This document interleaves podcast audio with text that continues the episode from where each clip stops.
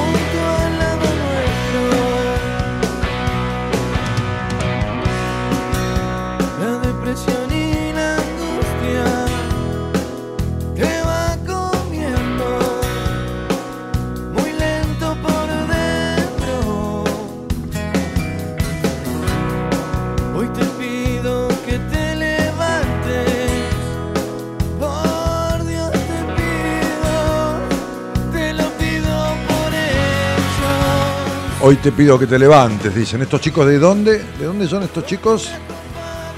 Sí, de acá, pero ¿cómo se llaman? Berizo. Son de Berizo, eso es lo que te quería decir. bueno, buenas noches a todos, ¿cómo están?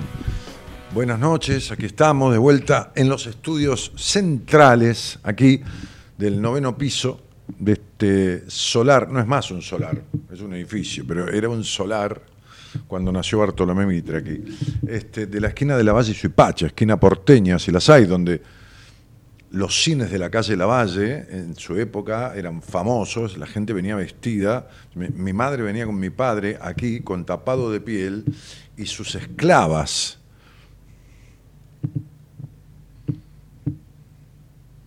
No, las esclavas eran las pulseras.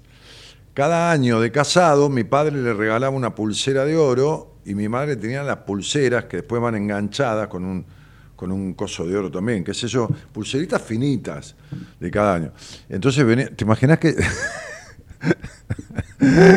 lo que es la calle de la base? Dios santo, ¿qué hicieron de, de, este mundo, de este país, de esta ciudad? ¿No? ¿Qué hicieron? Mi padre de traje venía al cine hace qué sé yo cuánto, 40 años, tampoco hace, tampoco en el 1830, hace 40 años. Con mi madre, mi madre su tapado de piel, bueno, su, ropa de temporada y su reloj y, sus, sus anillos y cosas que hicieron laburando, ¿eh? porque no eran millonarios, eran trabajadores. Pero bueno, podían, qué sé yo, de, de poco, determinadas cosas. También fueron comprando su casa, una casita con un crédito, que esto, que lo otro. Y la valle era una cosa como una salida a venir por la valle. Hoy, hoy caminás por la valle y te, te, te andás agarrando. ¿Qué es eso? No sé qué es. ¿Eh? Un té. No, no, ahora no, ahora no, después. Después, después. Este, y la Valle Suipacha, o sea que estamos a dos cuadras del obelisco. Y ves caras raras, caras extrañas acá, ¿viste? Vos, vos caminás por acá y ves caras extrañas, ¿no? Te da cierta cosa, cierta cuestión. Olvídate, no, qued- no quedan cines, ¿no? Hay uno solo, creo, ¿no? Ya no está tampoco. No. Sí, hay uno, hay, hay uno más, ¿eh? Más para, ¿eh? Claro, la Valle y Esmeralda. El multiplex, claro, ahí fui hace eh, algunos años, como 10, 2, no, 14 años, 13, a ver una película con los oyentes. Alquilé, alquilamos toda una sala y, se llenó. Eh, fue la segunda vez que fui al cine con oyentes. A ver, eh, antes de partir. Dije, vamos a ver esta película, ¿no? Que se acababa de estrenar. Y antes de partir, que deja deja muchísimo que pensar, ¿no? Esta película con eh, Morgan Freeman y Jack Nicholson. Peliculón, divina, la historia eh, del que tenía todo y del que no, no tenía nada y se juntaron ambos en un momento tremendo de su vida, ¿no? y fueron, este, no se soportaban y terminaron siendo compañeros de ruta. Pero bueno, este, no la quiero spoilear, si quieren mírenla, antes de partir se llama. ¿eh? Algunos le llamaban la lista antes de partir, pero bueno, antes de partir. Pero si ponen Morgan Freeman y Nicholson, ya está, ya está, ya está todo bien. Eh, bueno, enganché para la Valle y, y, y Suipacha hoy. Este, una cuadra. Decía, ah, decía que estaba en los estudios centrales de acá de AM 1220, donde después de tres años volví este, el lunes, ¿no? Eh, tres años que no, que no llegaba a la radio. Manuel, el, el dueño, este, Marbazo, Manuel me dejó un, saludo, me dijo, bienvenido a la radio nuevamente, Dani. Cuando salí acá a la madrugada se lo contesté, no, lo había visto hasta que no salí. Así que le mandé un saludo y un abrazo y le agradecí fundamentalmente la libertad que me dan en esta emisora. La libertad total, cosa que es fundamental, este, por lo menos para mí. Eh, la verdad que, eh, o en verdad, no la verdad, la, verdad es algo que no la tiene nadie, ¿no? pero en verdad diríamos, porque es- está la costumbre de decir la verdad. ¿no? La verdad es que, como si la verdad fuera eso, ¿no? En verdad, en todo caso, ¿no? En verdad, este, yo no tuve problemas de condicionamientos este, en las radios donde estuve. Eh, ni, ni- ni en frecuencia especial, ni, ni en, ni, ni en ni en América, ni en Belgrano, ni, ni, ni en Del Plata, ni, no, no, no, tuve, ni, aquí en Ecomedios. Pero esta es la radio en donde más eh, cómodo y, y libre me he sentido. Este, así que, bueno, nada, estas cosas hay que reconocerlas porque son muy importantes, ¿no? Eh, posteábamos hoy algo sobre, sobre esto de qué es lo que no podés resolver en tu vida. vamos un poco al tema que, hoy Eloísa me preguntó y le dije, mira, escribamos algo, escribí algo sobre esto, me lo mandás. Este, y la verdad que lo escribió bien, Gerardo, lo escribió bien. El último párrafo estaba, ahí le modifiqué un poco la última parte, pero, viste vos que decís que... No, no, no. Lo escribió, lo escribió, ahí está. Eh, claro, ahí está, ¿viste? Pero, pero bien, bien, bien, bien. Este, así que el título dice, ¿qué es lo que no podés resolver ¿no? en tu vida? ¿Qué es lo que no podés resolver? Muchas cosas, por supuesto, pero hay algunas cosas, o hay alguna cosa que... ¿eh? Entonces dice, ¿Qué es eso trascendental que se repite una y otra vez sin resolución? ¿no? Yo cuando, cuando Eloísa me dijo, Dani, ¿de qué querés que hablemos hoy? ¿Tenés alguna idea? Le dije, mira, se me ocurre esto, esto, esto y esto. Dale forma, escríbemelo. Le, di un par de ideas sobre el tema. Dije, dale para adelante, escribilo y yo lo veo. Entonces dice, existen muchas palabras alrededor de esto. ¿no? Resolver, cambiar, modificar, transformar, ¿eh? alrededor de la idea de la resolución de, de, de, algo, de un conflicto, de una cuestión, de algo que uno no puede resolver. Y si bien es cierto, dice el posteo, que cambiar no es lo mismo que transformar, ahí ya, ahí me choreó un poco la idea, ¿eh? ya, ya ahí hay una frase que dice, más se piensa como el jefe, más se hace carrera. ¿no? Este, y es así, es un poquito trepadora este, la Ponte, es trepadora así, tipo, ¿eh? ¿Vos crees? ¿Eh? Sí. Ah, sí, sí, sí, sí. Sí, porque había otra chica también con ella en producción, pero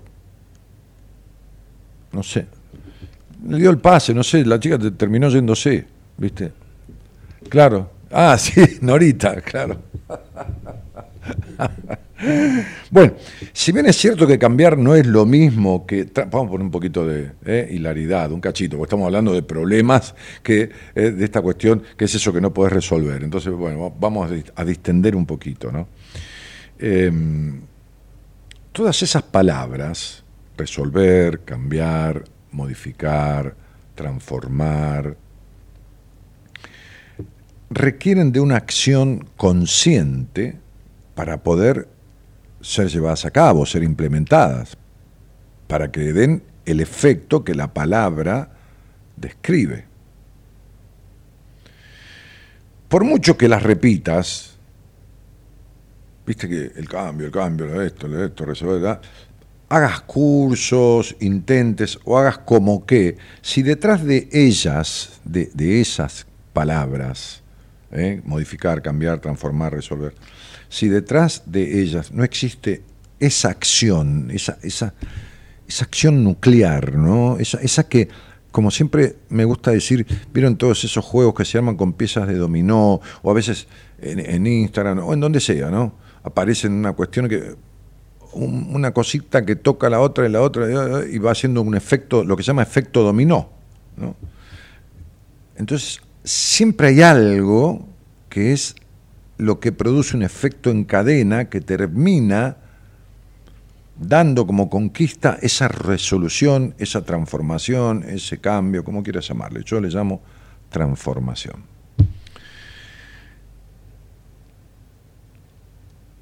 Mientras esta cuestión no se accione, o mientras esta acción no se cometa, no, no, no, eh, no se acceda a eso, ¿qué es, ¿qué es eso? Y es eso, ¿viste? Mm. Eso que es tuyo, individual, personal, que es para vos, no, no, no es una regla de tres simple, no es 2 más 2, 4. Eh, pregúntate entonces se cerraba este posteo diciendo, pregúntate si es momento de descubrir, descubrir y transitar el camino que te lleve a resolver esto que te tiene mal y que no podés resolver. Y el preguntárselo tiene que ver con qué acciones estoy acometiendo, qué acciones estoy emprendiendo, qué cuestión, cómo transito el camino de buscar la solución a esto. Por supuesto que muchas personas contestaron, muchas en Instagram directamente, acá en el posteo, otras en la, en, la, en la bandeja mía privada de Instagram. Mi Instagram es danielmartinez.ok. Muy simple. Mi nombre, mi primer nombre, yo tengo mi segundo nombre, es Jorge. Entonces, danielmartinez.ok. Ok. Eh, algunas personas comentaron acá, ¿no? Este, en mí, dijo alguien, de todo un poco sin resolver.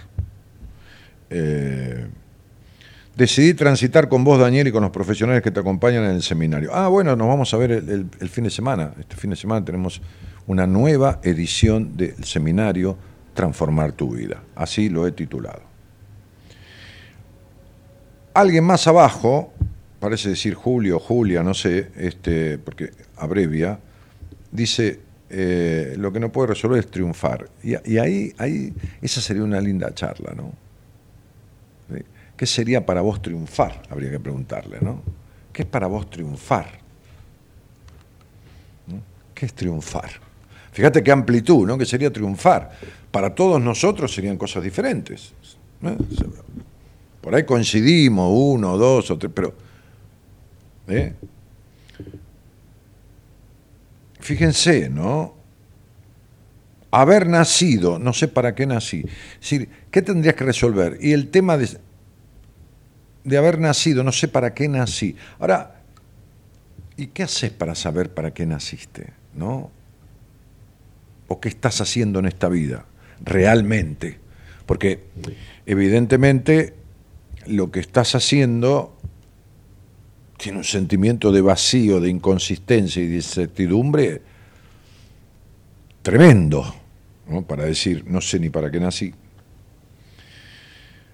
Después más abajo alguien dice, necesito resolver qué hago con la gente a la que le permito lastimarme. Ah, mira, mira. Pero es tan difícil que no puedo accionar y todo el tiempo busco la manera de hacerlo, pero no lo encuentro. Claro. Me encanta.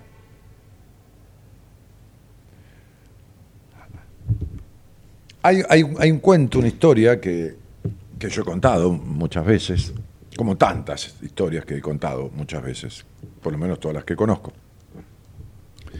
Que es muy simple, ¿no? Vamos a hacerla cortita. En un horario de madrugada, que podía ser esta hora, en un barrio cualquiera, de una ciudad cualquiera, ¿eh? cerca de la casa donde ustedes viven, por ahí, en algún lugar del mundo, un vecino volvía tarde de su trabajo a la casa.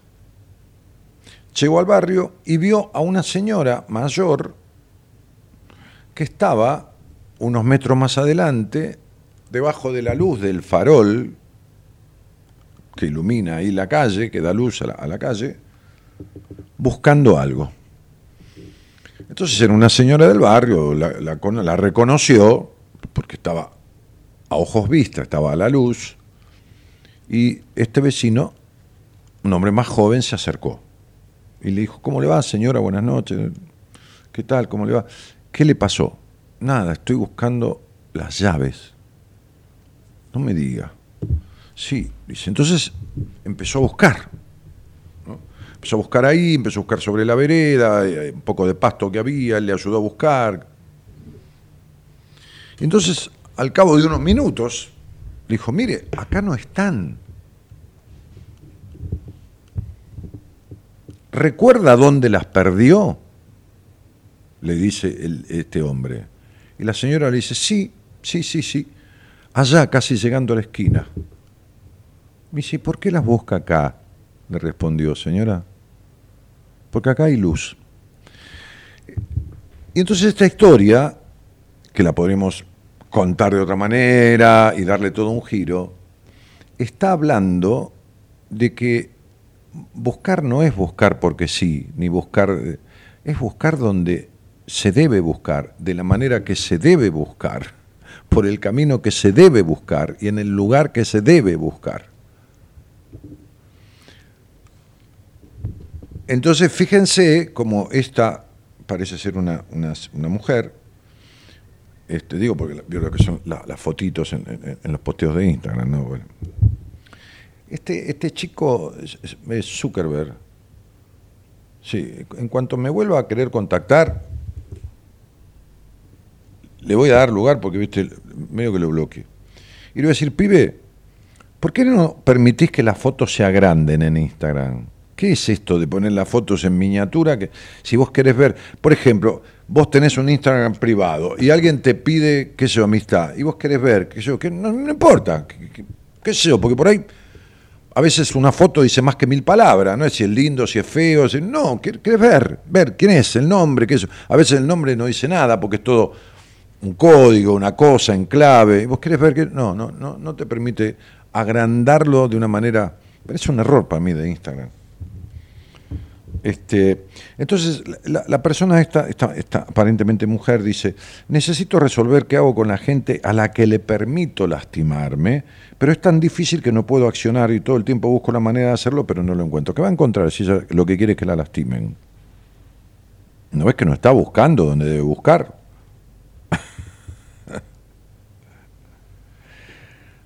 Hay un señor más abajo, un muchacho dice, necesitaría resolver la ansiedad y por ende la angustia. Están juntas, ¿eh? esta ansiedad afuera es medio angustia adentro, hay toda una mezcla ahí, por eso después aparecen depresiones, ¿no? Este, y después alguien decía, dejar de estar pendiente del tiempo del otro y soltar. Me aferro mucho a las personas en las relaciones. Bueno, eh, cada uno tiene una cosa importante algo importante, trascendente de su vida. Por supuesto que uno tiene que resolver. Yo me mudé consultorio, hoy llamé al, muchacho electricista, empezó a poner algunos unos apliques y tengo un montón de canastos, varios, no tampoco un montón, cuatro o cinco con cosas y bueno, y este y y, mañana me van a traer una estantería que me falta que me traigan para poner algunas cosas ahí, y, bueno, y, la falta de costumbre, el lugar nuevo, pero no es un problema crucial de la vida. Tengo que resolver esas cosas. Bueno, muy bien. Este, todos tenemos cosas que resolver, pero estamos hablando de algo que pese, que joda, hablando mal y pronto que, que te produzca sensaciones y sentimientos encontrados, que te moleste, que te angustie, que te ponga ansioso. Es decir, conflictos ansiógenos o irritantes, o situaciones que vienen de años y, y vos esperás que por arte de magia algún día se arreglen, ¿no? Que a veces eso pasa con los vínculos, ¿no? Y algún día va a cambiar, algún día esto, algún día, algún día, algún día, y se te pierde la vida. Entonces, digo, la pregunta, si tenés ganas, viste que estamos tratando de interactuar para que participes un poco, haciendo un poco de catarsis, como yo decía el otro día, haciendo un poco de, esto de, de, expresarte, ¿no? De, lo pongo lo largo del universo, ¿no? Que, que, que esta energía de mierda que tengo con esta cuestión, vaya, ¿no? Vaya, se transmute, ¿no? Se transmute. Y entonces lo expreso, ¿no? Lo expreso. Y, y entonces digo, ahí está el número en pantalla, ¿no? Manda un audio y desembucha. ¿Viste? Desembuchar, ¿viste? Cuando uno vomita, que tiene un alivio, que tenía algo en el estómago que ni le bajaba ni le subía. Y bueno, el vómito es horrible, pero a veces es aliviador. Y decir, lo que no puedo resolver, lo que me, lo que me tiene mal en mi vida y no puedo resolver, es tal cosa o tal otra, o, o no entiendo por qué tal cuestión y de dónde viene que no puedo resolverla, poned un mensaje con tu voz ahí que le llega a producción a Eloisa, es el teléfono nuestro, ¿eh? no es el teléfono de la radio, es el teléfono nuestro, y Eloisa le pasa el mensaje a Gerardo y Gerardo lo pasa al aire y del aire me viene por aquí y yo te doy una opinión o trato de dar algo o, o por lo menos lo escucho, escucho esta energía que vos pusiste afuera, ¿no? Pusiste afuera tuyo. Eh, entonces, digo, ahí está el teléfono, ¿no? Que es el eh, Buenos Aires, 11 31 03 6171, ¿no? este, hoy me llamó una, una, una muchacha este, que me, hola Dani, ¿cómo estás? Yo estoy entre, entre mudanza, entre que di la charla el sábado, entre que tengo seminario el fin de semana, entre los pacientes, entre las entrevistas, entre 20 cosas más. Este, leo el nombre, me acuerdo porque la atendí, este, digo, no, me digas que yo quedé con esta mujer, no podía ubicarla, sabía quién era, pero no, no podía ubicar si había hablado con ella y había quedado en verla, verla en una sesión. Me dice, estoy, estoy acá, en la capital. Digo, ¿acá dónde? ¿En Buenos Aires? Sí. Bueno, nada, e, e, era una mujer que viene de, desde Canadá, que yo el otro día contaba, al seminario. Tomó un avión y se vino, ¿no? Para cómo ella es ingeniera en, en, mecánica de aviones, ¿no? Bien. Este, y, y nada, la, llamé por teléfono y digo, no me digas que yo quede en verte. No, no, Dani, no, estás ocupado. No, pero quiero saludarte. Igual nos vamos a ver en el seminario, vamos a ir tres días juntos. Viviremos tres días juntos ahí con todo el grupo y todo mi equipo, le digo, ¿no? Este,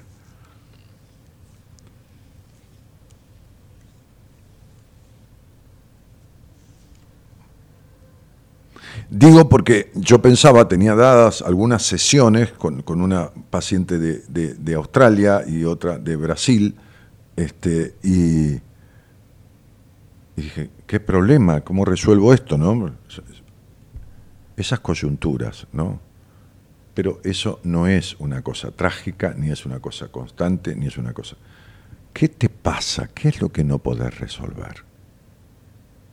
y le estás dando vueltas y vueltas en tu cabeza, hiciste muchos intentos, te tiene mal. ¿Crees que estás haciendo lo necesario? Es decir, che, decilo y escúchate. A ver cuando te escuchas decirlo, ¿qué te pasa? Por eso a veces yo tengo una charla con alguien en la radio y le digo, tranquila o tranquilo. Después, mañana, mañana, eh, o, pasó cuando quieras, escúchate. Escúchate las cosas que dijiste. Entonces, decí qué te pasa, qué no podés resolver, qué, crees que estás haciendo, o no, por ahí no hiciste nada y no puedes hacer nada, o tenés miedo de hacer algo. Confesate con vos. Este programa tiene 30 años. ¿Sabes las cosas que yo he escuchado en 30 años? acá y en privado. ¿Y saben lo bien que hace? ¿No? Hoy le decía a una paciente del exterior, ¿qué es lo que nunca pudiste, querer decirle a tu padre y nunca pudiste, ¿no? Porque hablábamos de ese tema. Y me dijo, y tal cosa. Y bueno, ¿cómo se lo dirías, no? Le decía yo. Hacé de cuenta que él está acá. Hacé de cuenta que él está acá ¿Y cómo se lo diría? ¿no? Y me dice, y le diría, y se le llenaron los ojos de lágrimas. Se me llenaron los ojos de lágrimas. Por el solo hecho de pensar en decírselo, visualizarse diciéndolo. Pero ¿cuánto hace que vos querrías hablar de esa manera? Y qué sé yo, 20 años. ¿Y cuál es el problema? Le dije yo. Y ahí le empecé a explicar. Le empecé a explicar para facilitarle esa acción, para que comprenda que hay veces en que expresarse va más allá de lo que el otro opine, va más allá de la reacción del otro, va más allá de que el otro te escuche o no te escuche. No, expresarse es sanador para uno. Reconocer, poner en palabras. La voz es una energía, la palabra es una energía. Poner en palabras no es lo mismo que pensar.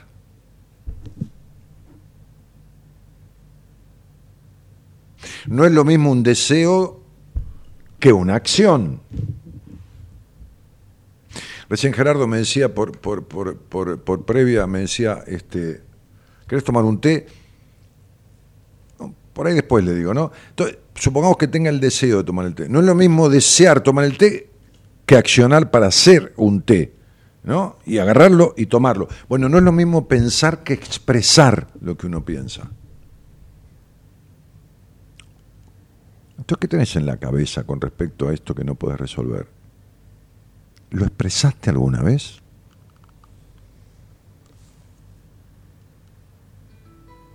Bien, exponiéndote.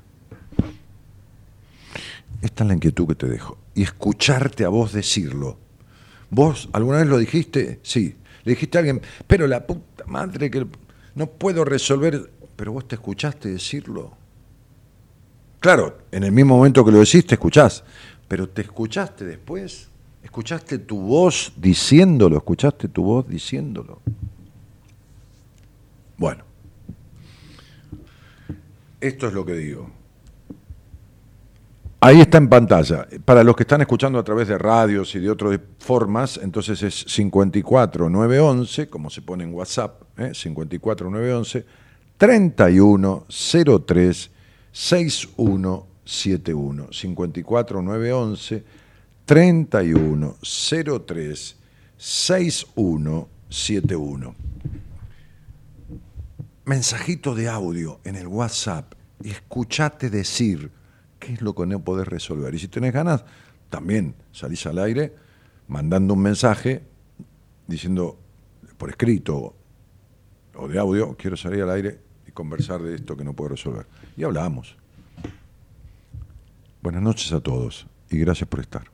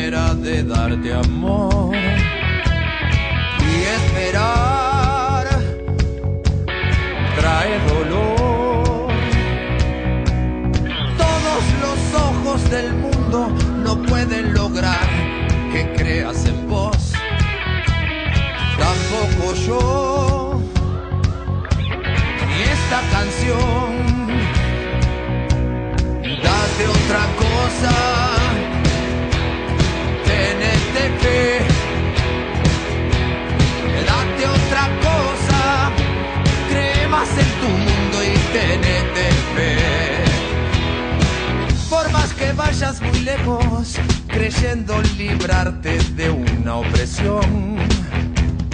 La llevarás a otra dirección.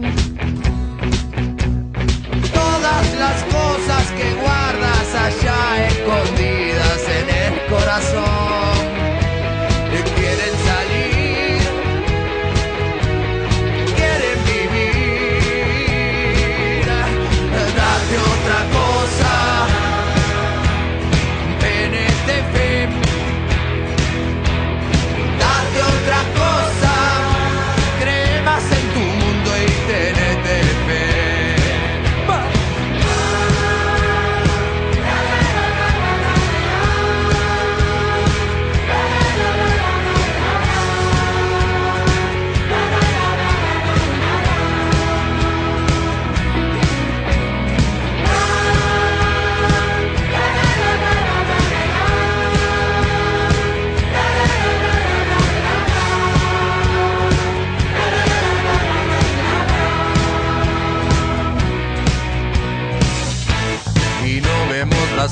como son. Solamente las vemos como somos.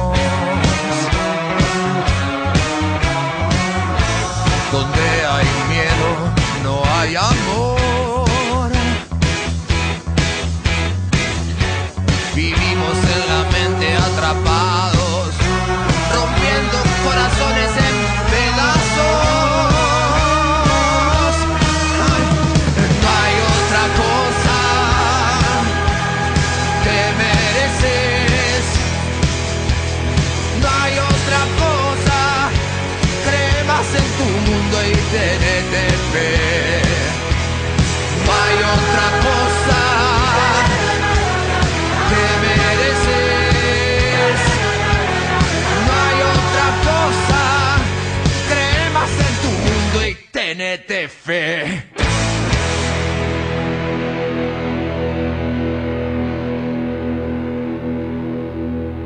Bueno, ¿tengo alguien ahí? ¿Qué tal? Buenas noches. Hola, ¿qué tal? Buenas noches. ¿Cómo te ¿Cómo va? estás? Gustavo. Un gusto, Daniel. Un gusto. Igualmente, querido, gracias por, por, por las ganas de hablar conmigo. ¿De dónde sos? No, yo soy de agradecido. Yo soy agradecido. ¿De dónde sos? Eh, de acá de San Martín, de Buenos Aires. Ajá. Este, ¿Y con quién vivís? Eh, solo, yo solo. ¿Desde hace mucho? Eh, y hace como 14 años más o menos. Yo solo. ¿Y laburás o estás jubilado? No, no, no, trabajo, trabajo. Estoy en actividad todavía. Eh, eh, Eh, ¿Por tu cuenta? Trabajo. ¿Eh? No, trabajo, trabajo en relación de dependencia. Bueno. ¿Y cuánto hace que, que nos conocemos o que andás por buenas compañías? Más o menos.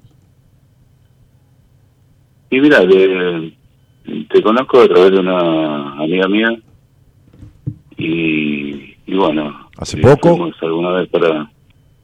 No, hace un par de años ya. Este, alguna vez fuimos a San Telmo a ver este, una, una reunión que, que tuvimos, no sé Ah, hicimos una cosa en Taconeando, en San Telmo. Nos juntamos un Sí, día, sí, hicimos algún, este, algunos Sí. juegos y alguna, algunas participaciones ahí. Sí, sí, nos juntamos a pasar una tarde agradable con oyentes, ¿no? Este, Sí, es verdad, verdad, me gustó muchísimo. Este, la a Nora también, mm, eh, Mora, perdón. Mora, Mora. y sí y bueno este me, me interesó mucho yo ya, no sé yo no no creo Se le fue, se le fue totalmente, se te fue totalmente la voz, Gustavo. Se te escucha como si estuvieras a un kilómetro del celular.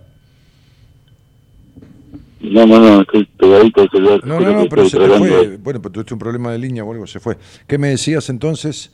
Sí, que conociste a Mora, Sí. Mora Conti, que es del programa, y. sí no la, pasamos bárbaro con este con mi amiga estuvimos ahí este me interesó mucho en el momento este después por circunstancias diferentes de trabajo y de ocupaciones bueno, este Che, te vos- escuchando ¿Y qué te trae Sí. a, a querer charlar conmigo? Justamente lo que yo estaba como, como proponiendo, algo de eso. Sí, eh, sí, y aparte porque, bueno, hay muchas situaciones, yo te lo fui entendiendo a través ¿viste, de las de las cosas que fueron tratando en diferentes programas. Eh, me di cuenta realmente que estaba necesitando ayuda urgente, este, urgente no sé si tan urgente, pero sí, y veo como que, viste, pasaron un montón de años de mi vida y que en realidad, viste, hay cosas que no las tengo resueltas y, bueno, fueron experiencias a través de la comunicación de las demás personas. Ahora me encuentro en una situación de que por ahí este tengo algunos indicios, no sé, así como de ansiedad, como se puede interpretar, no sé si como pánico, como vértigo, como no sé qué. Y yo digo, bueno, necesito ayuda, ¿viste? Porque esto ya no escapa a mí. Y la verdad que a través de los testimonios de los diferentes oyentes, ¿no es? De, la- de las personas que, que fueron hablando con vos, me di cuenta realmente de que, que no estaba bien. Pero, a, ver, a ver, vamos a precisar. Cuando vos decís este vértigo, este pánico, este ansiedad, ¿qué, qué, qué estás queriendo describir? Que, ponelo con tus palabras, no, no, no lo diagnostiques. Claro, claro, es que eso es precisamente, Dani, que no sé qué es. ¿Pero qué Eh, es? Por ejemplo, No, no importa que no sepas qué es. ¿En qué consiste?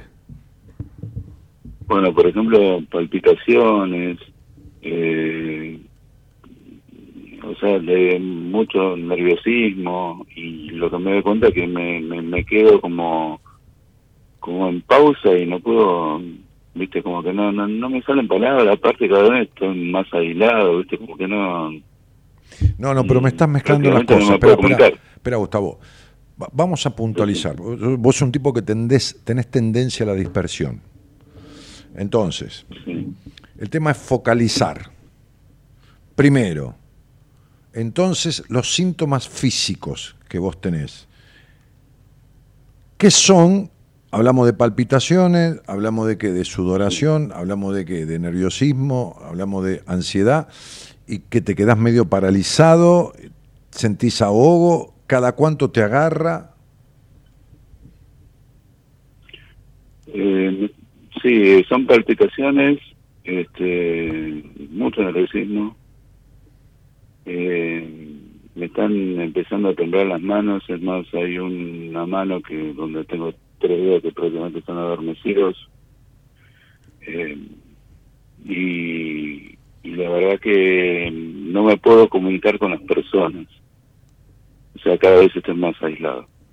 Pero vamos a empezar por el principio. El principio es lo siguiente. Siempre que hay una sintomatología física, hay que, hay que descartar la duda fisiológica. Entonces, sería, ¿cuál es la duda fisiológica? Un electroencefalograma, es decir, estudios eh, técnicos Sí. que determinen si esto tiene un origen desde lo físico o despejada la duda de lo físico, entonces es emocional. ¿Vos qué has hecho para despejar esa cuestión? ¿Has hecho algo o tenés miedo de ir a hacerte algo por el miedo al resultado que te puedan dar? No, no, no. Este, tengo para el miércoles que viene, el miércoles que viene tengo que ir a un cardiólogo, exactamente, que es, eh, bueno, una persona muy conocida y muy confiable. Y, y después, bueno, tengo estudios y demás cosas que me tengo que hacer. Bueno, entonces, entonces, Me encantaría charlar con vos, pero lo primero que tenemos que tener es que te vea ese cardiólogo, que le digas tus síntomas, ver qué dice, ver qué otros estudios y ver qué pasa.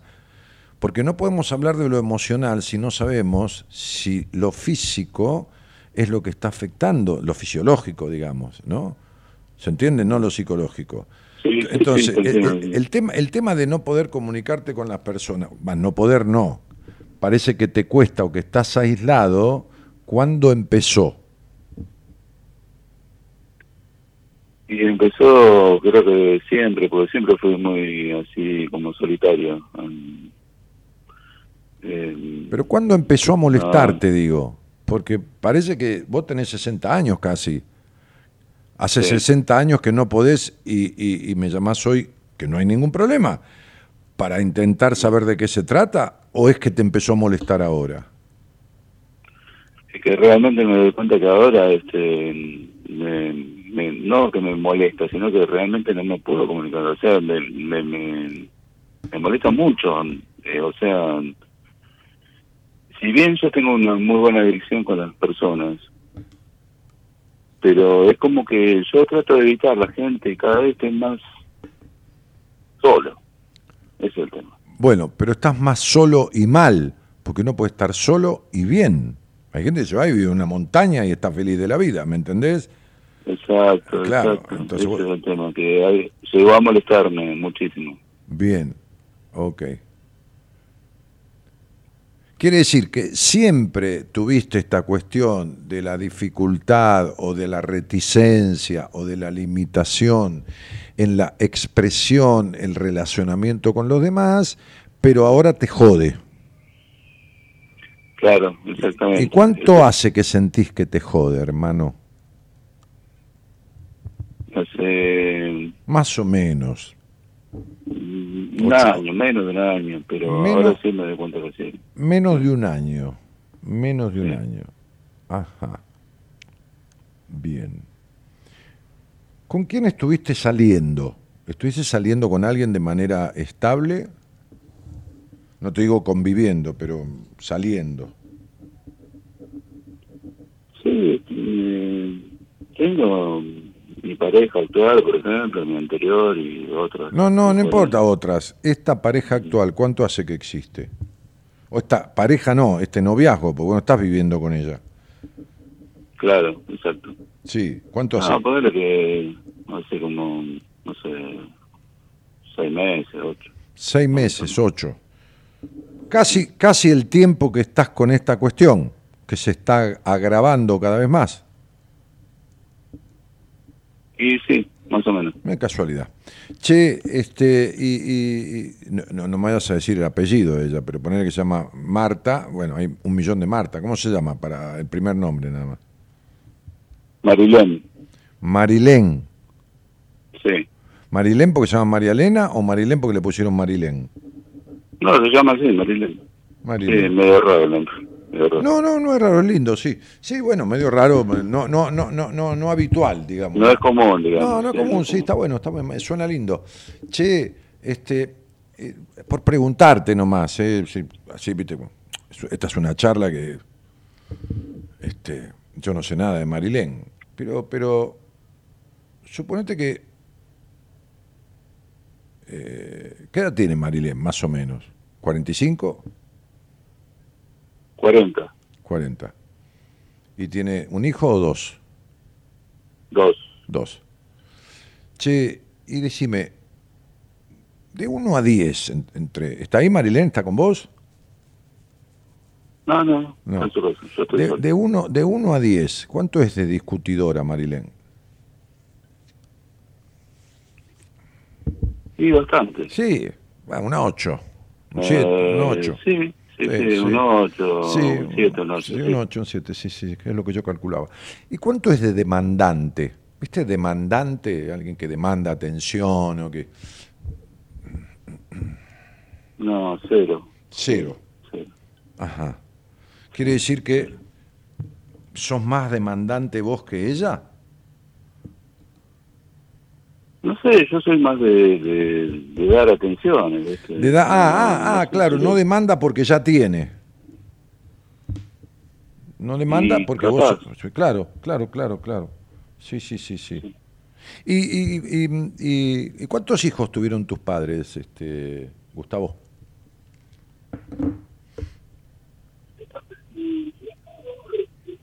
Ahí se le fue, se le fue la voz de vuelta, se te fue la voz de vuelta. Se te fue la voz totalmente. Se perdió. ¿Me la- escuchás? A ver, ¿Me escuchás? sí, a ver. De parte de mi viejo somos tres, y de parte de mi mamá somos dos. Ajá. De parte de tu mamá somos dos, son dos. Y de parte de tu Sí, papá, tres. somos ¿Tu papá tiene un, Sí. hijo, un hijo más después o antes? antes, anterior. Ante- anterior, claro. ¿Y, quién, sería- y quién sería se- el menor, y digamos. quién- quién sentís que nunca te escuchó cuando eras chico? Que no, no, no te escuchó como vos necesitabas ser escuchado. Mira, la verdad que nadie, ¿viste? Como eran más chicos, era como que siempre quedaba, ah, no, vos sos el. No, no jodas. Claro, No, nadie, sí, nadie te escuchaba. Sí, sí, sí, sí. Algo así, sí. Claro, na- nadie te escuchaba. Eso, no, es precisamente eso, sí. Claro, claro. ¿Y tu mamá ya murió? No, tienen 90 años. ¿Y cómo se llama la vieja, el primer nombre nomás? Obdulia. Ah, Obdulia. ¿Es, ¿Es oyente mía? No creo, porque vive en, vive en Norteamérica, no. Ah, ah, no, porque el otro día justamente a la charla vino una señora Obdulia. Este, Obdulia. eh, bueno. Ajá. ¿Y, y hasta qué edad vivió tu ma o viviste con tu madre? Y ella se fue cuando yo tenía, creo que se fue en el 83, que yo tenía 16, 15 por ahí.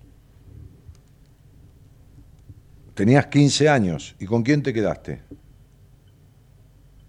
Con mi viejo Con tu padre. Bien. y su mujer. Y su mujer. Y seguiste sin ser escuchado. Quiere decir que eh, en, en- en el tiempo de tu crianza, que es donde se marcan las cosas, parecería ser que, que no, no hubo mucho mm, diálogo propiciado, ¿entendés? No hubo mucha facilitación de diálogo, ¿me explico? Sí, sí, te entiendo, sí. Ujú. De verdad, de hecho sí, sí, tal cual. Mm, Bien. Entonces, este, ese chico se sentía solito adentro, adentro en, en el interior, una sensación de soledad, que es la que, de solitariedad, digamos, que es la que está sintiendo ahora, ¿no? Sí, yo creo que es como que se repite esa historia. Sí, Sí, viene, viene desde largo, no, no es que se repite ahora hace un año, se repite, hace un año estás haciendo una crisis de diálogo, ¿no? Sí. ¿Dirías que, que, que Marilén es celosa? Mira, no, No. creo que no. No. Son preguntas, ¿eh? yo no estoy haciendo ninguna afirmación. Ajá. ¿Y, y vos querrías comunicarte con la gente? ¿Con quién querrías comunicarte que no podés lograrlo? Es que como que tomo una situación evasiva con la gente, o sea, trato de alejarme, digo yo boludeces por así decirlo y me retiro, o sea. Sí, bueno, mira, lo, que pasa es que ya te, te cansaste de vivir con miedo al abandono. Entonces, no me relaciono, porque si me relaciono, por ahí me abandonan, entre comillas, como fui abandonado de chico y no me dan pelota. O si no me dieron pelota a mis viejos, ¿quién mierda me va a dar pelota? Entonces me relaciono un poco desde afuera y listo, porque no quiero vivir la decepción de que no me den bola. Tengo miedo y lo que tenés adentro son muchos enojos, muchos. Por eso, de esos enojos, hay toda esta energía guardada de enojos muy fuertes de la infancia. La madre se fue al carajo, el padre que no daba mucha bola, la madre tampoco, este, tu mamá se fue cuando vos eras un adolescente. Y todos estos enojos que están guardados salen a nivel de tristeza, salen a nivel de, de- de estos estados, de estas descargas que tenés, que hay que primero revisar lo, fisiológico, como te decía, este, para después ver si hay, si hay algo que tenga que ver con lo, con lo emocional, lo psíquico y lo emocional. Pero me parece que hay que darle una vuelta de rosca a esta situación, una vez descartada la duda de, de lo, de lo físico, este, porque hay muchos sentimientos encontrados en vos. Yo no sé si vos dejás salir los enojos, pero que los tenés, lo tenés y muchos. ¿Entendés? Este, Sí. hay una fuerte cuestión. ¿Tu padre era un tipo rígido? No, en realidad tenía muy buena relación con él y con la, con la segunda mujer de él también. Sí, pero Mira, yo te voy a decir una cosa que quédatela pensando. ¿eh? Este, hay una crianza tuya que fue abusiva. O fue abusiva en lo emocional porque hubo intolerancia, porque hubo denostación, porque hubo eh, un me cago en vos, o fue abusiva porque hubo golpes, o fue abusiva porque viviste situaciones de abuso con alguna persona que no correspondía en una edad que no correspondía, cuando eras niño. Pero hay una cuestión de abuso que puede ser emocional o físico en tu infancia. Y yo diría que esto ronda alrededor o los seis años y medio o los once años. Te pediría que te quedes pensando en eso, porque hay una marca muy fuerte en cualquiera de esas dos edades, que no sé si vos registrás, pero que tuvieron que ver con situaciones abusivas abusivas de, de- de- carácter, eh, abu- abusivas de intolerancia, abusivas de abandono, pero que marcaron mucho a este chico, al chico que vos fuiste. sí, es que yo en realidad nací por casualidad, la verdad. Eso, Eh, Che, Gustavo, Sí. eh, na- nadie nace por casualidad. Todo eso, ese es un cuento, ese es un cuento que te contaron. claro. Claro, nadie nace de casualidad. ¿Sabes qué? Son 50, 60 millones de espermatozoides que van al óvulo. Llegó uno solo, fuiste vos. ¿Vos crees que es casualidad? Los otros Claro. 49 millones 999 mil 999 se perdieron, nunca serán seres humanos. Porque cada espermatozoide genera un ser humano diferente. Quiere decir que para que nazca uno, hay 50 millones que no nacieron y que nunca van a nacer. Me parece que tenés que barajar y dar de vuelta, hermano, porque te sentís este, como el último orejón del tarro. Me parece que te sentís poca cosa.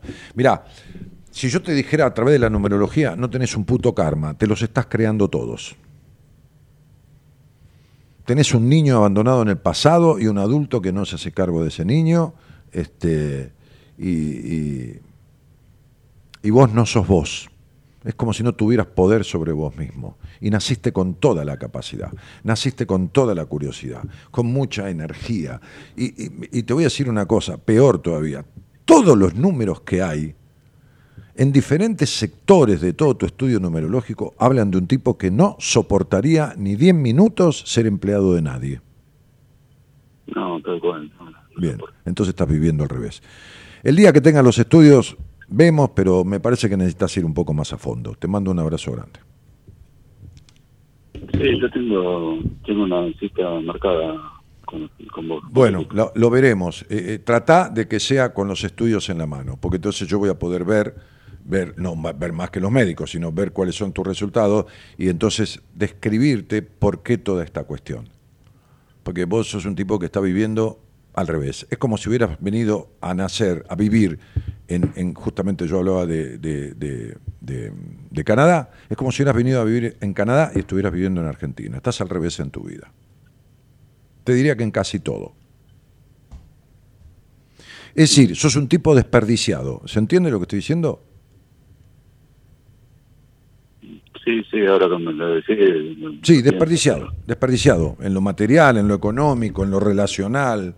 Trajiste la capacidad de, de- ser sociable, de, bueno, este, un montón de cosas.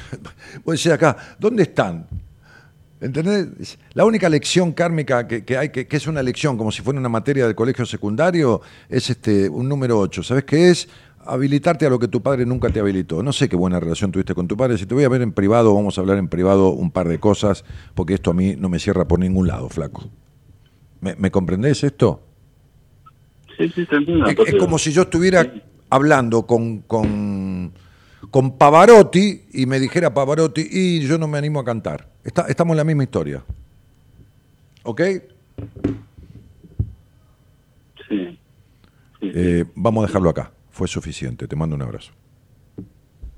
Gracias, Dani. Chao, querido.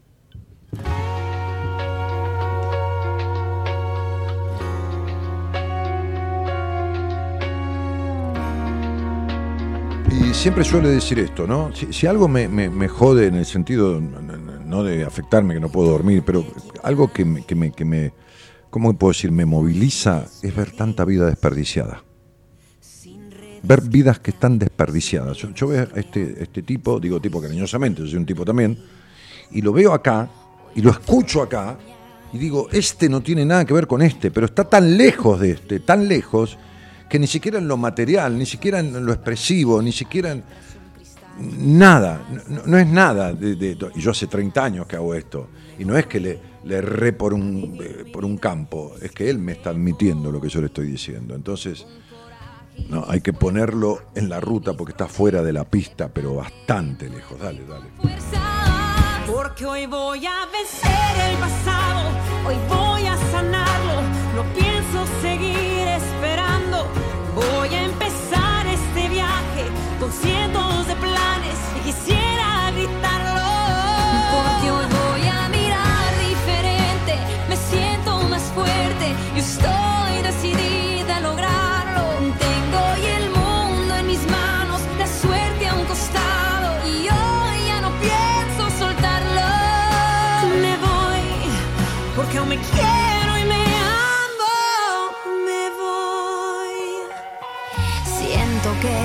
Mi piel corre todo el amor que mío encontré y donde Nace un camino, un nuevo destino que me hace soñar otra vez.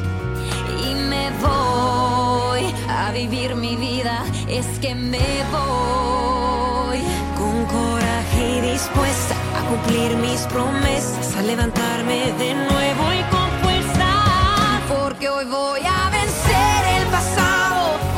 Hola, buenas noches. Daniel, ¿cómo le va? Eh, me llamo Mónica, nací el 7 del 10 del 73. Eh, yo no puedo dejar de ayudar a la gente. Eh, soy una persona que soy capaz de dejar a mi familia por ayudar al prójimo, aunque mi marido hay veces se enoja. Y bueno, eso. Dejo todo por ayudar.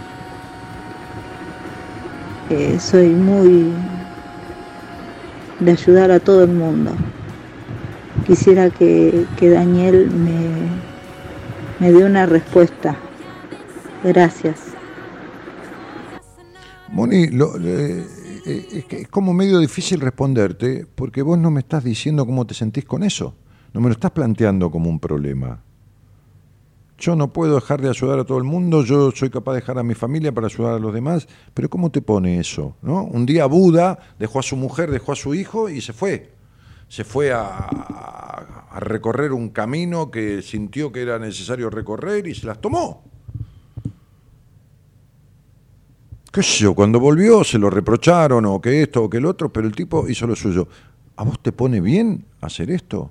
Si te pone bien hacer esto, tu familia va a entender que esa mujer que le dio la teta a los hijos, que, que- qué sé yo, le lavó los calzones al marido, o no, vino una señora que se ocupaba de eso y vos le enseñabas, no importa, qué sé yo, lo que fuera, o que cocinó o, o que trabajó, esta mujer hoy quiere ser esa. Y si vos, si a vos te hace bien ayudar a todo el mundo y que esto y que lo otro, y tu familia te va a tener que entender. Y si no les gusta, tienen dos problemas. No entenderte y aguantarse que no les gusta. Porque esto es lo que yo eh, escuché y no escuché. A mí no me dijiste, a mí me afecta mucho porque yo, vos me dijiste, yo quiero y voy y me dedico a ayudar a todo el mundo. Soy capaz de dejar a mi familia, que yo, che, hoy no voy a estar porque le voy a dar de comer a un señor que vive aquí en la calle, enfrente. Y bueno, ¿y ¿te pone bien eso? Pues si te pone mal, ¿para qué lo haces? Entonces yo tengo que inferir que te pone bien, que te hace bien. Entonces el problema que tenés es que tu familia no lo entiende. Ah, bueno, ya esa es una cuestión que tendremos que hablar. A ver qué elegís. no, porque parecería ser que todo no se puede. Entonces, o, tu familia comprende y acepta, o a vos deja de importarte lo que ellos piensen.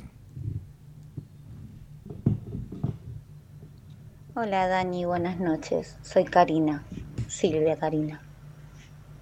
No puedo manejar el enojo que llevo durante mucho,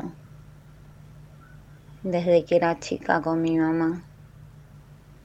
Lo tapé mucho tiempo,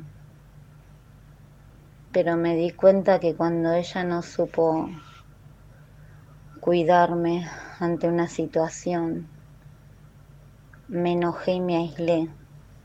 Y es lo que me pasa ahora, cuando alguien me lastima me aíslo. Y no quiero ser así, pero no sé manejarlo. Mirá, las madres que no se pueden hacer cargo de un abuso es porque fueron abusadas. Y como no pudieron resolver esas situaciones con ellas mismas, no pueden tampoco hacerse cargo de las situaciones de las hijas. Y entonces, primero, a veces no les creen, segundo, a veces las castigan, tercero, a veces le dicen algo habrás hecho, cuarto, a veces las ignoran, quinto, dicen callate y no digas nada. Todas esas son respuestas de madres que fueron abusadas. Me parece que de lo que estás hablando es de que pasaste una situación de abuso, otra mujer no escuchada sos vos, otra mujer necesitada de aprobación sos vos, este, y me parece que estos enojos que tenés es que en ciertos aspectos vos te pareces mucho a tu madre. En ciertos aspectos vos te pareces mucho a tu madre. ¿Sabes por qué?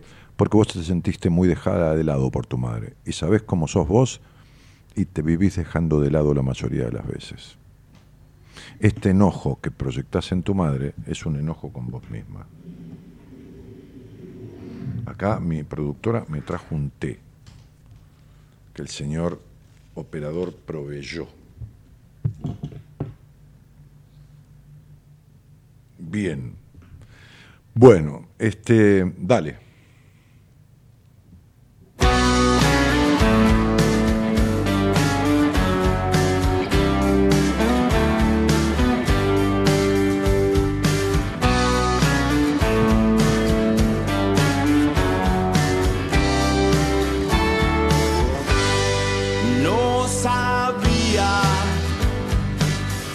Qué rápido que va la vida. La tarde pasa inadvertida. Mientras te canto se va. Muy diva. vamos a hacer lo que nos digan. Es todo más menos mentiras. Mientras tanto se va. Un día puede pasar que no sonría. Mucho mejor que sea tu amiga como vino se va, se va.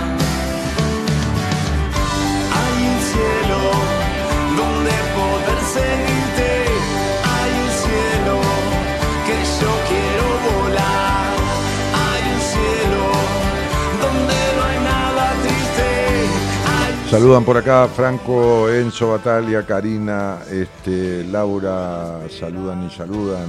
Saluda a Rodrigo también, saluda a Olga también, saluda a Norma que dice, no puedo resolver mi situación sentimental. Me separé hace seis años y no pude tener pareja estable. Y- ¿Pero vos querés pareja estable? Pregunta, respondételo. ¿Y vos creés que tener una pareja estable resuelve tu situación sentimental? Norma, eh, ¿qué decirte? 3, 3, 6. Norma, ¿hay algo que te llene el alma? Norma, ¿alguna vez confiaste en algún hombre en tu vida? Yo sé cuáles son las respuestas. La respuesta es no, a las dos cosas. Entonces, tu situación sentimental la tenés que arreglar de adentro hacia afuera, no la vas a arreglar con ninguna pareja. Norma, nunca rompiste las normas. Vamos. Hay un cielo donde poder seguirte. Hay un cielo que yo quiero volar. También saludan Cristina Braida, que dice, ¿estás en, la- en el edificio de la radio? Sí, estoy en el edificio de la radio, aquí estoy. Eh, y Anabela saluda, y Soraya también saluda, y Ángela también manda saludos, y Sandro, este, y también alguien que decía que llueve sobre mojado por Mendoza, eh, y Alejandra dice, gracias Daniel por tus reflexiones, me ayudas mucho. Hace años pienso todo, todo y hago las cosas con culpa. Me da miedo decir mis carencias y la depresión me paraliza. Bueno, eh, este, eh, estás yendo cada vez más cerca del camino de tu muerte. ¿Pensás seguir así hasta que te mueras? Digo, vale. Porque hablamos de, cosas sin resolver. ¿Y cuánto hace que venís así? ¿Y qué hiciste para resolverlo, mi cielo? Hablando del Día de la Mujer, ¿no? Algo que mi madre festejaba cada año con sus amigas y que yo me enteré después de morirse. Eh, Era co- era como un secreto, ¿no? Se, se encontraba con sus amigas el Día de la Mujer, festejaban, tomaban champán, qué sé yo, tenían una salida, bueno, cosas. Este, este. ¿por, por qué no haces algo para recibirte de mujer? Eh, que- querida Alejandra Beatriz. Digo, porque estás siendo, como suelo decir yo, y con todo cariño, una persona de- del sexo femenino, un ser humano del sexo femenino. Es decir, estás siendo el fruto de tu crianza. Y cuando uno es únicamente lo que criaron de uno, uno no es. Hola, buenas noches. ¿Hay alguien ahí? Sí, hola, hola. Hola. Hola Daniel, ¿Qué tal? ¿Cómo te va? ¿cómo- bien, Bueno. ¿Cómo te gracias por llamarme. No, mi vida, te llamó, te llamó la productora, así que... Este, Sí, sí, Sí, este... este, te iba a llamar el lunes, pero justo estaba de guardia y me surgió una, una urgencia, tuve que cortar y bueno, seguir trabajando. Hoy es más tranquilo. y- y- y ¿Haces enfer- enfermería? Sí, Sí. Este, este, ¿Y de dónde sos? de Rosario. De Rosario. ¿Qué cosa Rosario, no? Esa- no, no, no, no estoy hablando del tema de, de los, de los drogas y toda esta mierda. Eh, eh, Rosario es la, la segunda ciudad de, de- de, digamos, a ver, de importancia, a ver, de- no, de cantidad, de cantidad de seguidores. Por ejemplo, en Instagram, Buenos Aires, Rosario. Este, de- de- Sí. de- de- de- es, es muy fuerte la, la- la- dentro de mi audiencia la, la- la cantidad de gente que, que- escucha de Rosario. Y fíjate que paradójico que tercero está Colombia, antes que Tucumán, antes que otras provincias. Eh, eh, perdón, Colombia no, eh, Bogotá, Que, que es, que es una ciudad de Colombia, lógico, ¿no? Este, Na- Natalia y, Y será y- como sí. las novelas narcos, sigue el, el rumbo. claro, Rosario, Colombia. Ah, que viva. Estuvo bien. Este, no, eso me pasa por mirar mucho novelas narcos. Ah, está bien. ¿Y qué querés? Encima que está rodeada de narcos. eh, Este, bueno, está bien. Che, este, Nati, ¿y, y vos con quién vivís? Eh, es un quilombo Sí, mi vivencia. Yo vivo en una casa con mi hermano mayor que es psiquiátrico. Estoy esperando que mi pareja se, se vaya a vivir a otro lado y mis hijos en pandemia quedaron viviendo con, con mi mamá y en el medio de eso falleció mi viejo, así que los chicos quedaron, mi vieja se los agarró como parte para hacer el duelo, supongo, y voy y vengo de, de mi casa a la casa de ellos. Pero la casa donde vos vivís, ¿qué es? ¿La casa del hombre con el que vivís? ¿O la casa de No, no, es mi casa, es mi casa. Es tu casa y este señor que es Sí. tu pareja vive contigo. Sí, vive conmigo y bueno. ¿Qué quiere decir no- y bueno? no vamos ¿Vive, a vivir más juntos. vive, vive con vos y con, tu, y con la mamá o vive con vos? No, no, no. Eh, vive conmigo. Y mi hermano. ¿Tu hermano tiene esquizofrenia? Sí. Este, y, me ibas a llamar el otro día y tuviste una emergencia y, entonces ¿por qué me ibas a llamar? Nativo, ¿para qué, querida? Eh, era por el tema este que hoy describiste en la apertura, que uno por ahí hace razona y es consciente de, de que tiene que arrancar y no se queda como en, en piloto. Como que uno procrastina, dice voy a hacer tal cosa, tal otra y hace talleres, se informa y qué sé yo y no no, no te moves, no no sé cómo explicarlo, explicaste bien vos en la apertura. Eh, no, el punto es este, Natalia, porque cuando vos decidiste estudiar enfermería, fuiste y estudiaste enfermería, ¿no? Sí, coincide con los años que yo te escucho a vos, que ahí me quise hacer algo con mi vida y dije tengo que salir de acá y la, la meta era mm, tener un sueldo para pagar un alquiler y llevarme los chicos a otro lado y, y bueno, y acá estoy.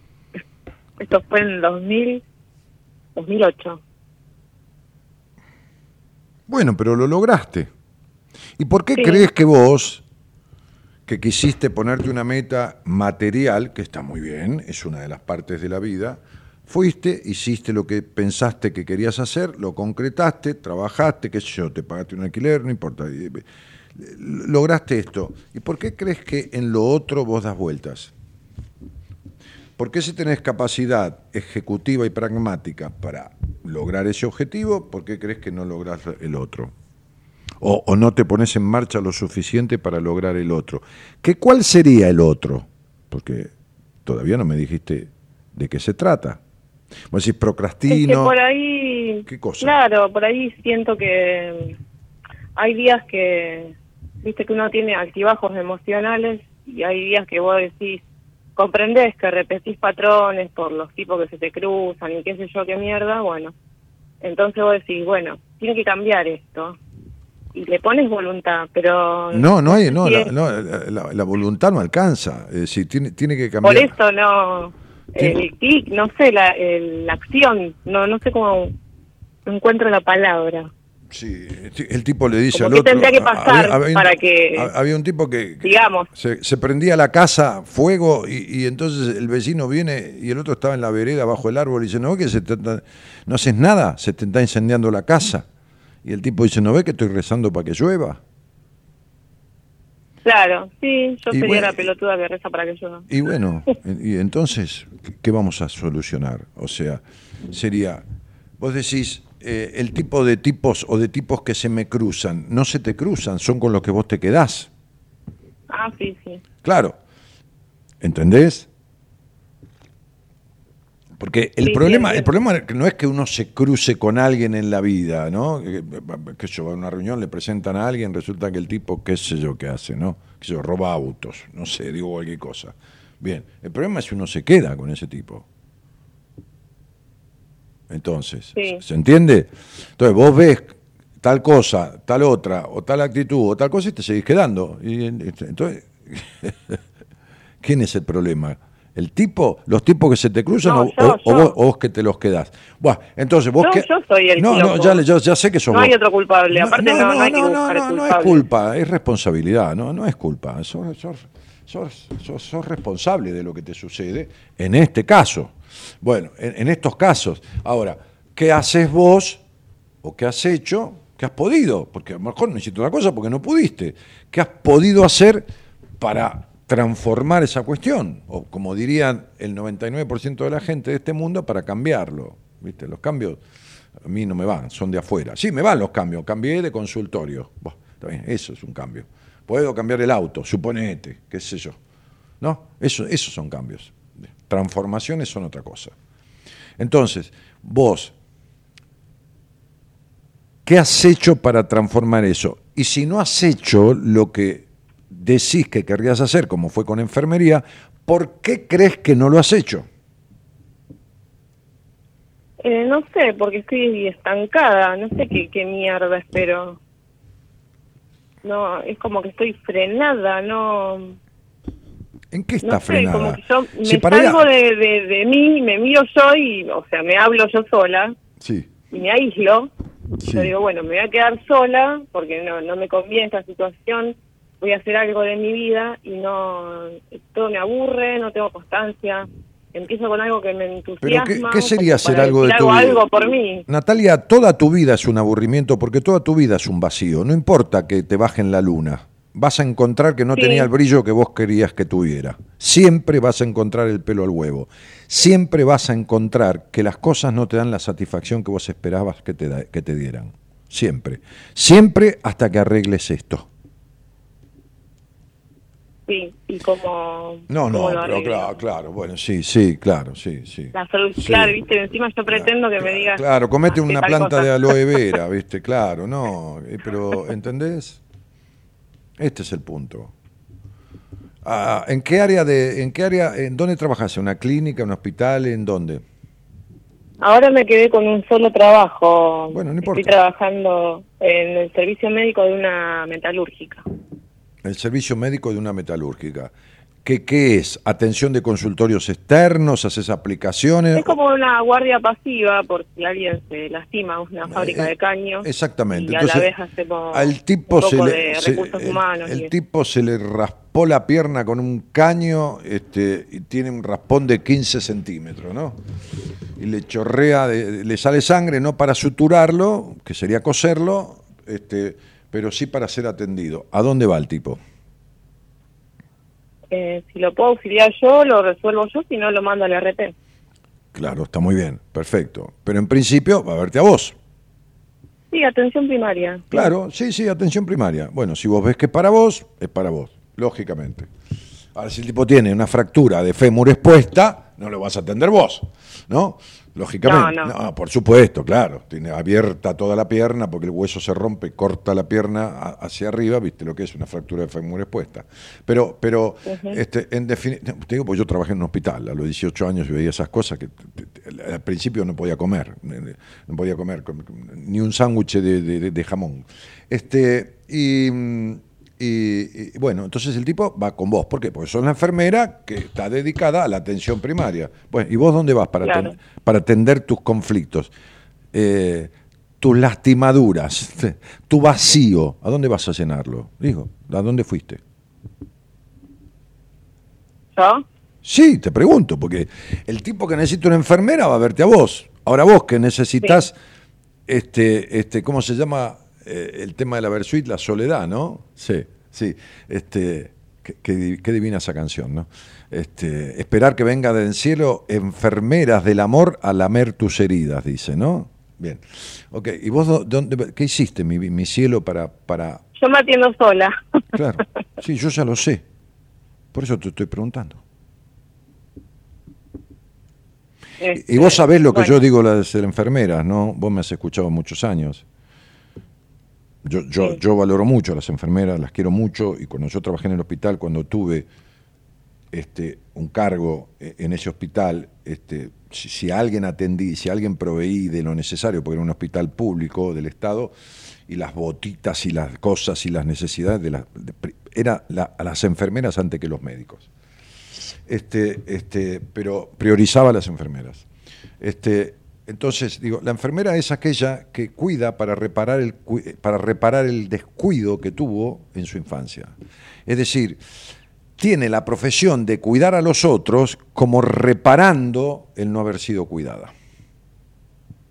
Claro. Bueno, muy bien. Entonces, como vos tuviste que arreglarte sola con un montón de cosas cuando no sabían ni limpiarte el culo, para decirlo clarito, porque vos sos enfermera y sabés de, li- de- de- de- de asear, sí. asear un paciente, para no decir limpiar el culo, que por ahí la gente no entiende porque es griego antiguo. Entonces, este, este, vos querés arreglártela sola con todo también. Porque cuando no podías ni limpiarte el culo, y que tenías que ser una niña entre comillas, feliz, inocente, ingenua, fresca y espontánea, ya habías crecido.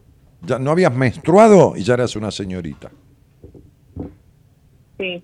Bueno, entonces si vos querés arreglarte esos quilombos que vienen de allá- desde allá lejos, sola, sería como que pretender enterrarte sola el día que te mueras. Es lo mismo. Es, es imposible. Sí, se me ocurre. Yo me la paso mirando memes y hay un meme. Ah, Pero mira, sí, tendría que ah. encarar una terapia con alguien competente. Y no sé, mira, qué sé yo, yo, yo ojalá, ojalá entre Fernando Basílico, el médico, Alberto Rosales, el, el- el especialista en psiquiatría, este, todos los componentes de mi equipo, que voy a ver a muchos de ellos porque vamos 10 del equipo al seminario, somos 15 o 16, este, ojalá pudiéramos juntarnos y así como yo los uní una noche, una tarde, perdón, en mi casa hasta la noche y fuimos elaborando ese seminario que, es- magnífico y que ha venido gente de tantísimos países del exterior, de todas las provincias, este, este, pudiéramos elaborar la fórmula de una pastilla mágica que solucionara los problemas. Así vos también te podías arreglar sola tomando la pastilla. Por ahora no encontré la fórmula. No, no existe eso. No sé, yo no la encontré, yo no sé que exista, pero este, este, mira, hoy me hacía acordar esta paciente de Brasil que un día escuchó una conversación que yo tuve con un tipo llamado Juan del exterior, creo que era de Colombia o de México, de México me parece, bueno no me acuerdo, de algún lado de otro país, en el programa. Ella me decía, esta paciente en la charla, porque surgió, no me acuerdo por qué, de la conversación de la sesión que teníamos, me decía que, había escuchado esta charla y no sé por qué me la sacó a colación. Me decía que este tipo, este señor, este muchacho, este hombre, era psicólogo. Yo la verdad que no me acuerdo. No importa si era psicólogo o no psicólogo, era carpintero, es lo mismo. Me, da lo mismo. Yo a veces pregunto la actividad para ubicarme en algo. Bueno, ¿con quién viví? Algo. Yo estoy hablando con alguien que no sé ni quién es, ¿viste? Ustedes saben más o menos quién soy yo, pero yo, qué sé yo quién está del otro lado. Este, pero yo terminé diciéndole a este muchacho lo siguiente. Era tan duro de entendedera, tan cerrado en el tema de que él se tenía que arreglar todo en la vida de él, que yo le dije, te voy a decir esto clarito para ver si me entendés. Si de verdad yo comprobara que esto que te estoy describiendo, vos un día lo arreglás solo, yo cuelgo mi título y no atiendo nunca más a nadie. Claro. Eso fue lo que le dije. Sí. Eso fue le- lo que le dije. Era tan cerrado en el tema de querer preguntarme cómo arreglarlo, porque él quería arreglar sus cosas solo, que le terminé diciendo eso, no te voy a responder, porque no puedo responderte lo que lleva un proceso. Es un proceso. Es decir, vos no podés decirle a alguien cómo arreglarse un tumor, no. porque tiene que hacer un proceso. Bueno, vos tenés un tumor emocional. Y por más que yo te explique, por más que el médico le explique, bueno, mire, resulta que vamos a hacer lo siguiente. Primero lo vamos a medicar para esto, para el otro, ta, ta, ta. Después usted va a tener que adelgazar unos 15 kilos, que le vamos a dar todo un régimen de comida porque lo vamos a someter a una intervención quirúrgica. Además vamos a hacer radiología en tal intensidad. ¿Y el tipo cómo lo hace solo? ¿Y por qué vos querés operarte un tumor emocional sola? Que sobre todo Eh. los tumores emocionales son los que traen los otros tumores después. Sí. Porque los resentimientos, los rencores, los enojos, los tumores Sí, emocionales, los tumores emocionales son los que traen las depresiones. ¿Entendés? ¿Me explico lo que estoy diciendo? Sí, aparte lo vi a lo largo de mi carrera, lo vi en... No me lo contó nadie, lo vi. O sea que no, no sé qué mierda. Espero. Ah, qué sé yo. La carroza. No, es, es lo que yo le decía a alguien hoy. Eh, esto que yo encontré, encontré en mí, en, la experiencia de nada, ¿no? De- no, no descubrí nada, son mis formas nada más. El mayor problema que he visto a lo largo de 30 años de hacer esto, que obstaculiza el poder resolver conflictos fuertes de base, es el miedo a resolverlos. El miedo. Es miedo, tenés miedo a resolverlo. Miedo a resolver y a despegarte de los mandatos que traes de tu historia. Las creencias limitantes. Llamale lo que quieras de todas las cuestiones que has leído y que no te sirvieron para una mierda. ¿no? Porque creencias limitantes no se estudia en, en enfermería. Creencias limitantes vienen de cursos o de lecturas que has hecho y que no te han servido para nada, porque no has resuelto nada. De nada, de nada, de nada, Natalia. Tu vacío existencial está tal cual, tu dispersión está tal cual, tu necesidad de controlar todo está tal cual, tu querer poder con todo está tal cual, el problema con los hombres de tu vida está tal cual. ¿Se entiende lo que digo? Sí. Entonces, tus creencias limitantes, tus lealtades familiares, tu- las complicidades, mandatos, implicaciones, llámalo como se te cante en las ganas. El quilombo no es el título, es lo que te pasa. Otra, otra persona desperdiciada. Es impresionante la capacidad. Pero vos podrías ser, vos estás de- en guardia pasiva. Sí, porque estás pasiva en la vida, nena. Pero vos tenés, mira, vos trajiste una energía a esta vida. Primero que para qué salís con tipos, si nunca en la puta vida confiaste en ninguno. Vamos a empezar por ahí. ¿No? Nunca, nunca en la puta vida confiaste en ningún tipo. Segundo, nunca No. tuviste resuelta la relación con tu padre que no existió en tu vida. Es una decepción. Tercero, joder, podrías dejar de comer, qué sé yo, lo que más te gusta este, durante el resto de tu vida, pero nunca renunciarías a la terrible atracción que sentís por los hombres. Cuarto, sos una culposa. Por eso nunca desarrollaste todas las curiosidades que trajiste a esta vida y las capacidades de libertades que tenés, con las cuales viniste a esta vida. Vos sos una tipa que podés estar en una guardia de emergencias de un hospital, este, que hayan faltado tres compañeras y hacerte cargo de cuatro accidentes seguidos. Te sobra energía para todo eso. Salir de ahí, dormir dos horas, este, correr este, una maratón de 10 kilómetros y volver a la guardia.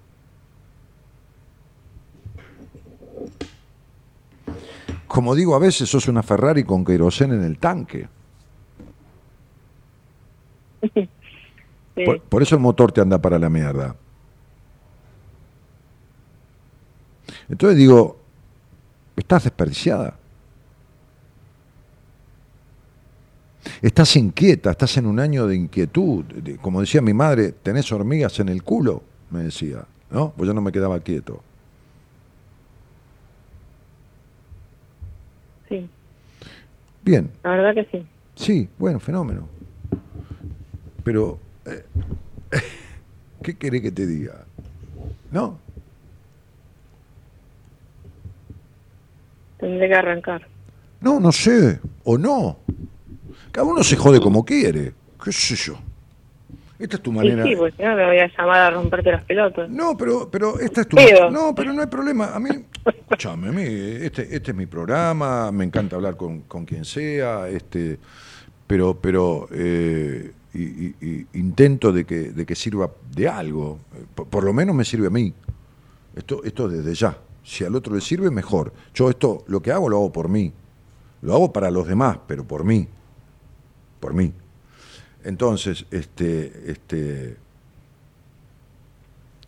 vos podés hacer lo que quieras, cada uno se jode la vida como quiere. Es vos podés vivir en tu vacío existencial y esperar que se te pase solo, o hacer un cursito, qué sé yo.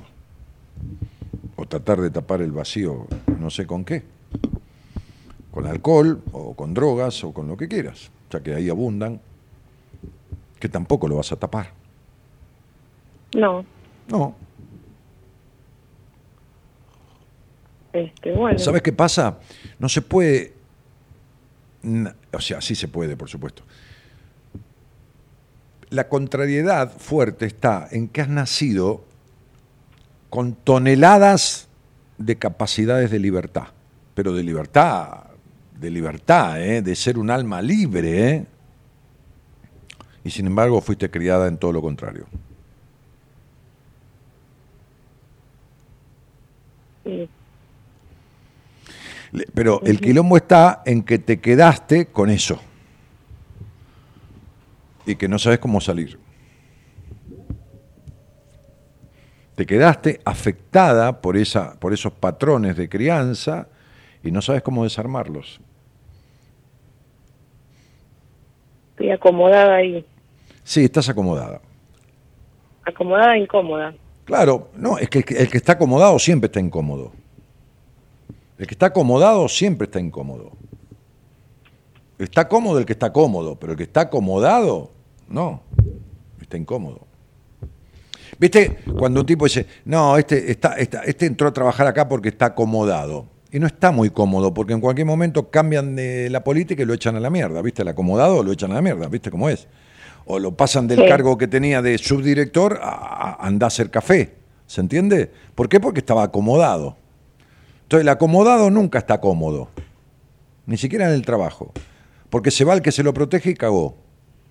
Entonces vos estás acomodada en la vida, pero no cómoda. ¿De dónde sacaste? ¿Vos crees que vos naciste controladora? No, ningún niño nace controlador. ¿De dónde te crees que sacaste el hábito de ser controladora o de querer controlar todo? Con mi mamá. Claro. Entonces, ¿cómo vas a estar plena si vos no sos vos? Sos tu mamá.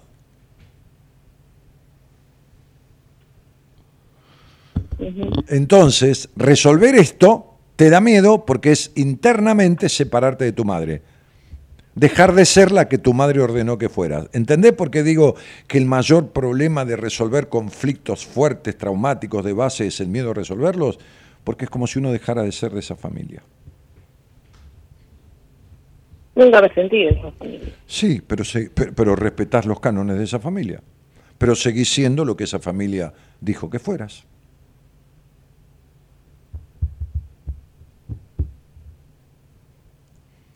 Bueno, Bueno, tengo que empezar. no, qué sé yo. Hacé lo que quieras. Eh, eh, eh, no perdés mucho. Perdés tu vida, nada más. Y despertarte todos los días sin saber para qué mierda estás acá. Claro, por supuesto. Esa es la sensación de vacuidad. Eso es lo que yo le llamo la falta de plenitud en el alma. ¿no? Eso es lo que le llamo el vacío existencial. Sí, es horrible. Sí, es lo primero que cuando, cuando yo doy un alta en, en el grupo de, de pacientes de mi, de, mi, de mi WhatsApp, que tengo a todas las pacientes en un grupo, es lo primero que, cuando le invito a, despedirse, de, decir unas palabras. ¿Por qué? Porque le sirve a, los nuevos, ¿viste? A los que acaban de entrar. Siempre le sirve la experiencia de alguien que, se está yendo, ¿no? De cómo le fue. Una, de- las primeras cosas que dicen es, hoy me decía una paciente de Colombia, este, este, ah, quiero acordar el segundo nombre, porque yo la llamo por el segundo nombre y no me sale. María es el primer nombre, pero no importa. Bueno, este, me decía, Dani, este, cuando vos me preguntaste sobre mi tristeza y mi vacío existencial, cómo los tenía, porque así empezamos cuando la conocí, no me acordé que ya no los tenía. O sea, ya no los registraba. Y es la primera cosa que, que- que- que ex- expresa algún paciente que yo le doy el alta en el grupo, es, el común denominador. ¿no? Es decir, ese vacío que sentía no lo siento más, y después cada uno dice lo, que- lo- lo suyo, ¿no? Lo, lo- lo de su cuestión y lo que quiere compartir con sus compañeras de, de grupo de WhatsApp, digamos, ¿no? Este, así que, e- evidentemente, este, esto me parece que te va a ser muy difícil arreglarlo como vos pretendés arreglarlo. Sí, Claro. tenés razón. Entonces vos tenés, sentís que tenés la vida jodida y que no sabes para qué estás. Bien. El estar así te lo debes a vos misma. Vos podrías dejar de estar así. Pero, mientras no hagas algo verdaderamente que sirva para dejar de estar así, vas a seguir estando así. Así que la que elige estar así sos vos. Vos estás eligiendo estar así. Acordate de eso. Acordate de todas las mañanas decir, estoy como quiero estar. Estoy como quiero estar. Claro. Repetítelo. Por ahí algún día te cansás. Te mando un beso grande, Nati. Dale, gracias por escucharme. Por favor.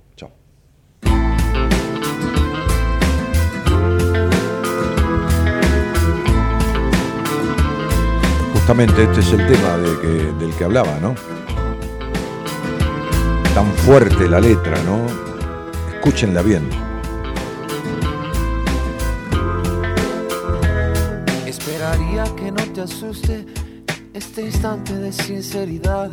Mi corazón vomita su verdad. Es que hay una guerra entre dos por ocupar el mismo lugar. Entre dos partes de uno, ¿eh? O la soledad. La soledad fue tan sombría que no te dejó encontrar tu naturaleza divina. La urgencia ganó esta vez, dispuesta a penetrarte, prepotente y altiva. Por la noche la soledad desespera. Soledad desespera. Que por las noches la soledad desespera. Por las noches la soledad desespera. Espera por ti. Espera por él. Espera por mí también. Por aquel que con violencia sujeta su alma a una brutal represión. Quien con violencia sujeta su alma a una brutal represión, esperando apaciguarse. Confía en el paso del tiempo. O confía en el paso del tiempo.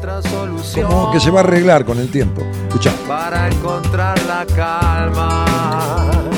Pero te pone loco en las noches, rogando entrar en te arrodillas ante el amor maternal, suplicando ternura.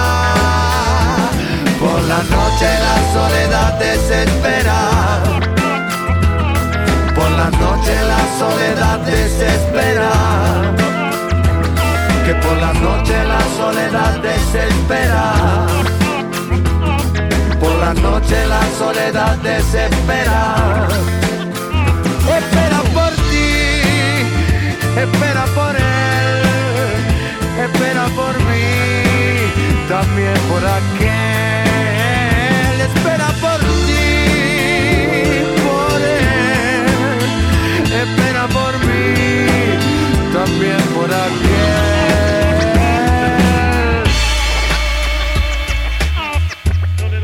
Escuchá, escuchá, ¿eh?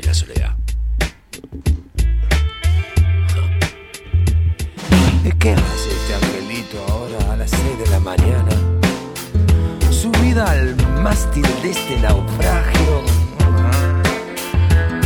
A ver si alzando las copas forajidas viene un cielo de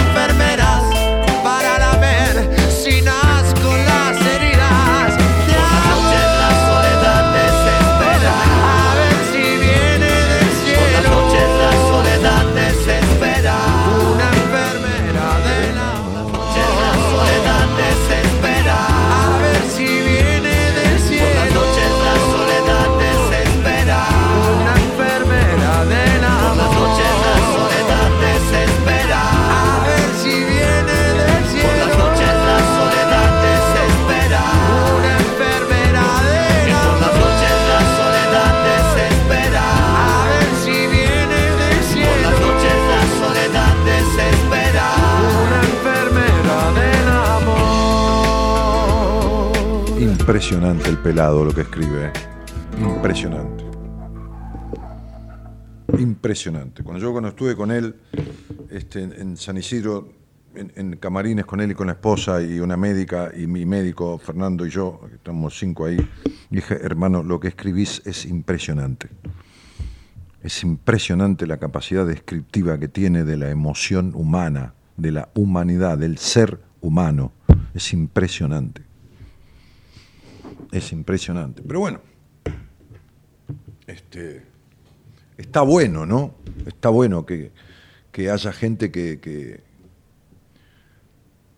sepa tanto de algo y que otros sepamos un poco y que y, y todos, y todos, no necesitamos, pero todos nos complementamos y, y precisamos, no necesitamos, ¿no? pero precisamos de esa interacción. Nadie puede solo con todo, Natalia. Nadie puede solo con todo. Me siento tan identificada con esta chica, dice Soraya Barreto. Falta que sea de Libra. ¿Qué importa el signo? ¿Qué va a ser de Libra? No, es de Libra, ni, ni de Libra esterlina, ni de dólar. Olvídate el signo. no. Y si fuera de Libra, ¿qué tiene que ver? No, no, no, nada que ver. Este, deja de buscar esas coincidencias, trata de arreglar semejante quilombo si te sentís identificada con ella, Soraya. Este, eh, por las noches las resistencias bajan y estás solo con vos mismo. Por las noches es cuando uno, en ciertas situaciones que no puede resolver, o con cosas arrastradas de su historia que no se ha sacado de encima, se siente solito. Por las noches, a la noche se cierne, la noche se encierra sobre uno, se apagan los ruidos, como yo digo, en un separador. ¿No? ¿Lo tenés ahí ese separador, Fernando? No, eh, digo Fernando, este Gerardo. Decía en un, en un separador. Separadores son frasecitas y cosas que van entrando y saliendo del programa, cuando viene una tanda, cuando viene un tema musical. Este, a la medianoche, decía yo, cuando se apagan las luces y se encienden los duendes, llegamos para hacerte buenas compañías. Eh, y, entonces la noche se cierne sobre uno, se apagan las luces del día. En- sí, En la madrugada, cuando se apagan las luces y se encienden los duendes, nos encontramos para hacernos buenas compañías. Ahí está, ese era el separador. Eh, entonces, la noche se cierne sobre uno, sobre todo con los silencios, porque los ruidos, bu- buscame ese tema, buscame ruidos de Sabina, que vos lo conocés, lo tenés claro. Este, porque los ruidos, los ruidos externos tapan los vacíos internos. Pero a la noche, en el silencio de la noche, ese hombre se siente un niño solito y esa mujer se siente una niña solita. A la noche sube la fiebre. El médico dice, ¿qué tal señora? ¿Cómo estuvo anoche el nene? Y le subió un poco la fiebre. Y es normal, de noche sube la fiebre.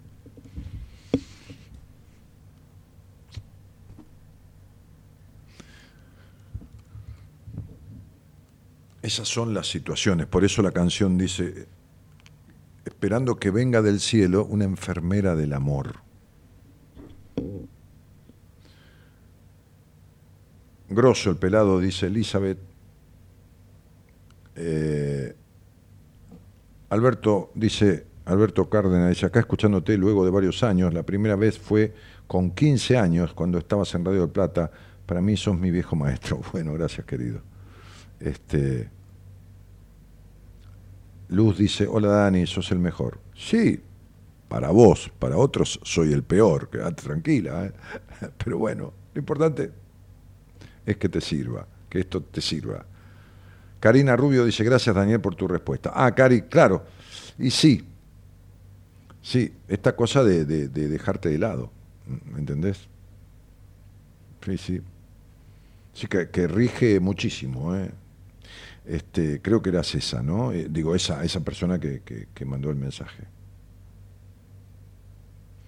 ¿Cómo te miman? Dice, genios Norita y Gerard. Norita. La gente te dice Norita. Es que es, eh, tienen, no tienen cara de Eloísa, ¿viste? Tienen cara de. Es más Norita. ¿Para cómo se llama? Eloísa Noralí. Pero, flaco. Es, es que es una complicación, ¿viste? Este.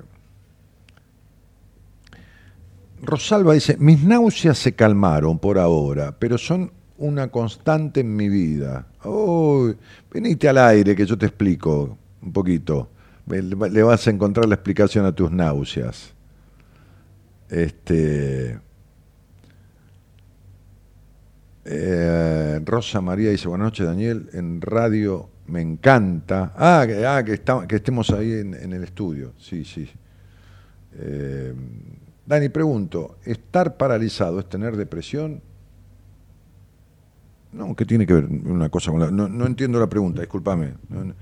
¿Qué, quiere decir paralizado? No físicamente, estar paralizado en la vida, este, como que, como que no avan- No, no tiene nada que ver con la depresión. Pu- pu- puede que una persona depresiva se paralice, es decir, quede como estancado, como sí, eso sí. Ahora, que alguien que está paralizado, recién hablaba con Natalia, esta enfermera, y está paralizada, ¿no? Este, este muchacho Gustavo, lo mismo, ¿no? Bueno, no tienen ninguna depresión. Si esto es lo que preguntás, este es muy difícil. Entiendan que este, cuando uno sabe, que yo de esto sé, tampoco soy el que más sabe del mundo, pero, pero sé y mucho, entonces cuando lee una frase se le juegan en la cabeza un montón de posibilidades. ¿Me explico? Digo, con todo cariño ¿no? y, respeto. Lo, lo digo al contrario, por no decir cualquier cosa. ¿no? Entonces, esa frase puede simbolizar un montón de cosas. ¿Qué sé yo? Esa pregunta, ¿no? Pero bueno, este. Me ayudas mucho hace años, dice Alejandra. Pienso todo, todo y hago las cosas con culpa. Me da miedo decir, no, eh, yo no te pude haber ayudado mucho. Nada, Alejandra, discúlpame. Este, a ver, esto es una frase tuya, tiene que ver con tu necesidad de aprobación, tiene que ver con cualquier cosa menos con haberte ayudado. Yo no te puedo haber ayudado en nada, porque vos estás muy mal. Entonces sería eh, mejor salí de acá, anda a escuchar otra cosa, porque esto no te ayudó para nada. ¿Entendés? Y no es que no te ayudó para nada porque no sirva, no te ayudó para nada porque no haces nada de lo que hay que hacer para ayudarte a vos misma de verdad. Te vivís mintiendo, Alejandra querida. Te vivís mintiendo. Vivían encima de una discoteca. Todas las noches Pon el se tema. los de la discoteca porque hacían mucho ruido. A veces hay ruido también en las casas, ¿eh? Así como el ruido del día tapa los silencios internos, los sordos silencios, también pasa en otros ámbitos. Este es el tema, ¿no? Ella le pidió que la llevara al fin del mundo. Él puso a su nombre todas las olas del mar. Se miraron un segundo, como dos desconocidos. Todas las ciudades eran pocas a sus ojos. Ella quiso barco, siendo supo que pescar. Y al final, números rojos. En la cuenta del olvido. Y con tanto ruido, no escucharon el final. Mucho, mucho ruido. Ruido de ventanas nidos de manzanas que se acaban por pudrir. Mucho, mucho ruido. Tanto, tanto ruido. Tanto ruido y al final, por fin el fin. Tanto ruido y al final.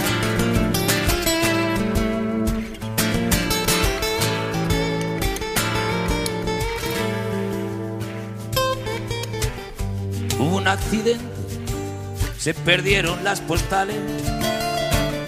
Quiso carnavales y encontró fatalidad. Porque todos los finales son el mismo, repetido. Y con tanto ruido, no se oyó el ruido del mar. Descubrieron que los besos no sabían a nada. Hubo una epidemia de tristeza en la ciudad. Se pisaron las pisadas. Se borraron los caminos. Y hubo tanto ruido que al final llegó el final. Mucho, mucho ruido. Ruido de tijera nidos de escaleras que se acaban por bajar. Mucho, mucho ruido. Tanto, tanto ruido. Tanto ruido y al final. Ruido de tenazas. Tanto ruido y al final. Ruido de amenaza. Tanto ruido y al final.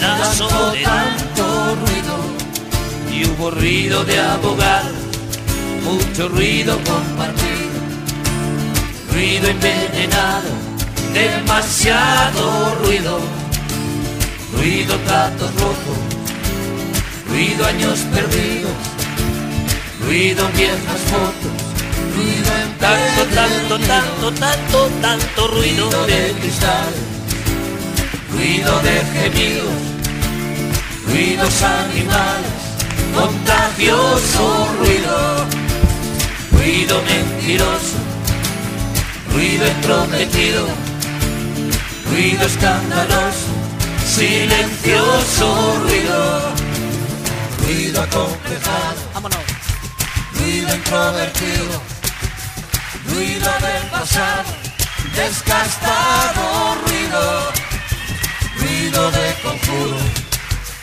ruido mal nacido, ruido tan oscuro, puro y duro, ruido, tanto, tanto ruido. ruido que me has hecho, Oye, oye, ruido ruido yo no he sido, ruido insatisfecho, ruido a que has venido, ruidos como sangre, ruido enloquecido, ruido intolerante, ruido incomprendido.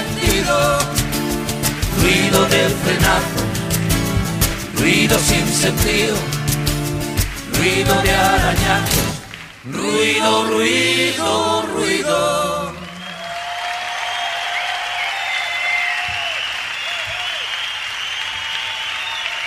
Ruido insatisfecho, ruido de vacío, ruido, ruido, ruido, ruido. Muchas gracias. ¿Eh? De nada. Joaquín. Ruido, ruido, ruido, ¿no? Esto es una pareja que se conocen y esto y lo otro, y después el ruido, ruido de amenaza, ruido de abogado, ruido, ruido, ruido, y ruido y más ruido. Y todo este ruido que, que, que se alimenta en las peleas. Muchas veces atendía yo a un, a un- a un hombre antes de ayer, era una entrevista en donde las peleas, los chicos como botín de guerra, que me los quedo para mí, que denuncias de un lado, denuncias del otro, ruido y ruido y ruido, para no escucharse, para no escuchar el quilombo de uno, para no quedarse con toda la miseria y la mierda que uno tiene adentro. Entonces hace ruido para afuera, por eso la noche angustia. Digo, cuando hay angustia, no tiene por qué haberla de noche, pero si la hay, si hay angustia,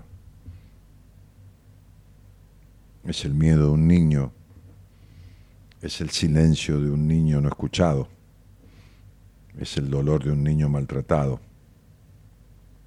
es el niño abusado emocionalmente o físicamente a través de los golpes, a través de lo que fuera. El niño dejado de lado, el niño subestimado, el niño no servís para nada. El niño tendrías que ser como tu hermana o como tu hermano. El niño naciste de casualidad. El niño sos un forro pinchado. Ese es el que se siente solito a la noche. Es el que después acepta cualquier cosa con tal de no estar solo. Ese es el niño que se tuvo, o la niña que se tuvo que arreglar sola. Y se quiere seguir arreglando sola. Ese es el niño que salió al principio al aire que nadie le daba pelota de chico y que la madre se fue a Estados Unidos y que el padre y que se sigue sintiendo solito.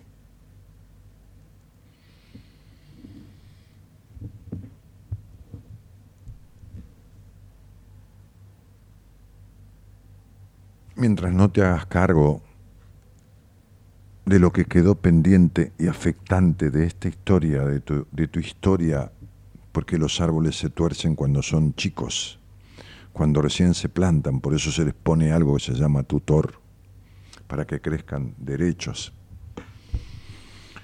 Mientras las desviaciones que sucedieron en tu infancia por diferentes cuestiones, que son miles, miles quiero decir que no que, que haya tenido miles cada uno, que, que son miles de cosas, cada uno tendrá las suyas, no sean resueltas, hoy hablamos de qué es lo que no podés resolver. Entonces el presente, aunque vos te parezca muy loco, está reflejando lo que pasó en el pasado, aunque vos te creas que esto no tiene nada que ver con lo otro.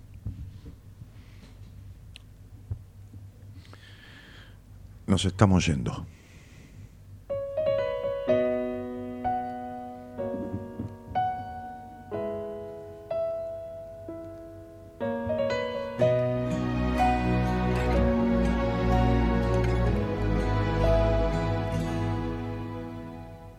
¿Quién no ha dado nunca un solo paso en falso?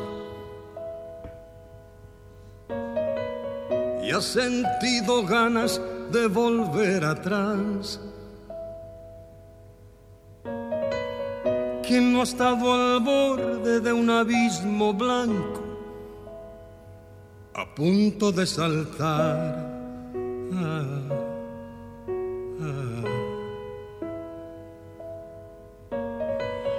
¿Quién va a declararse libre de pecado? De no haber causado nunca ningún mal.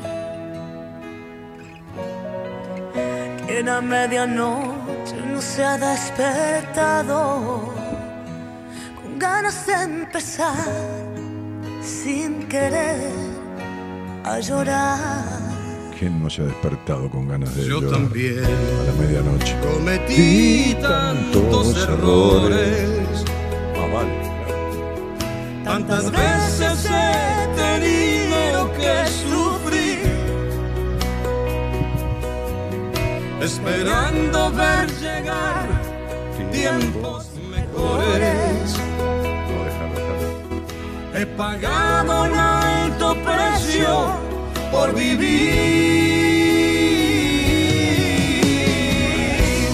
Tengo derecho a ser feliz me hiciste acordar con las últimas palabras a una paciente tuya que la derivaste porque no se quería ayudar. Ah, sí, no, claro, yo no tiro del carro, ¿eh? Yo lo ayudo al otro a empujar su carro, pero no tiro del carro. En sí, en, sí la ayudaron, pero se transformó en su víctima. Sí, se murió. No se murió, se mató. Hay diferentes maneras. Decía un viejo maestro, toda muerte es un suicidio. pero bueno, este, dice eh, Franco, ¿fuiste discípulo de tu gran maestro? Sí, una bestia ese tipo. Olvídense, ni, me comparo. Este, aquel viejo era una cosa extraordinaria. Este, y hoy sos un maestro de cientos de miles de personas que en todo el mundo, este, bueno, está todo bien, pero acuérdate que uno dice maestro por cariño, ¿no? El maestro, como dice Chopra, el maestro está dentro de uno. El mago, el maestro está dentro de uno. ¿eh? Me, estoy yendo de la mano del señor Gerardo Subirana, este, que, además de, toquetear los controles y poner al aire el programa, lo musicaliza de manera muy este, eh, acertada y amorosa, escuchando las conversaciones y pegando temas que tienen que ver. Con Norita Ponte, que está sacrificándose, ¿no? porque desde que es productora no, no vino nunca a la radio.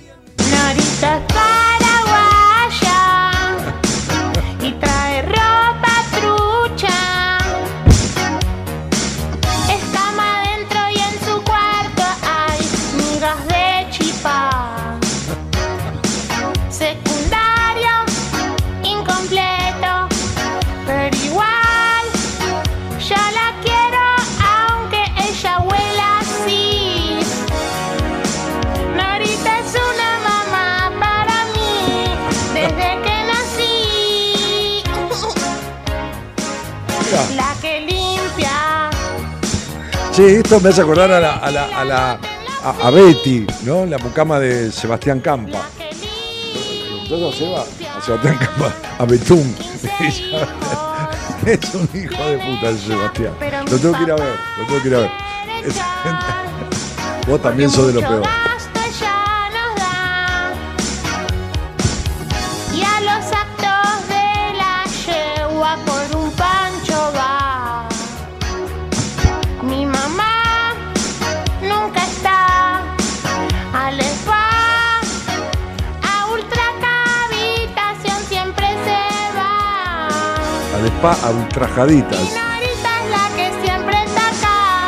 Desde que nací.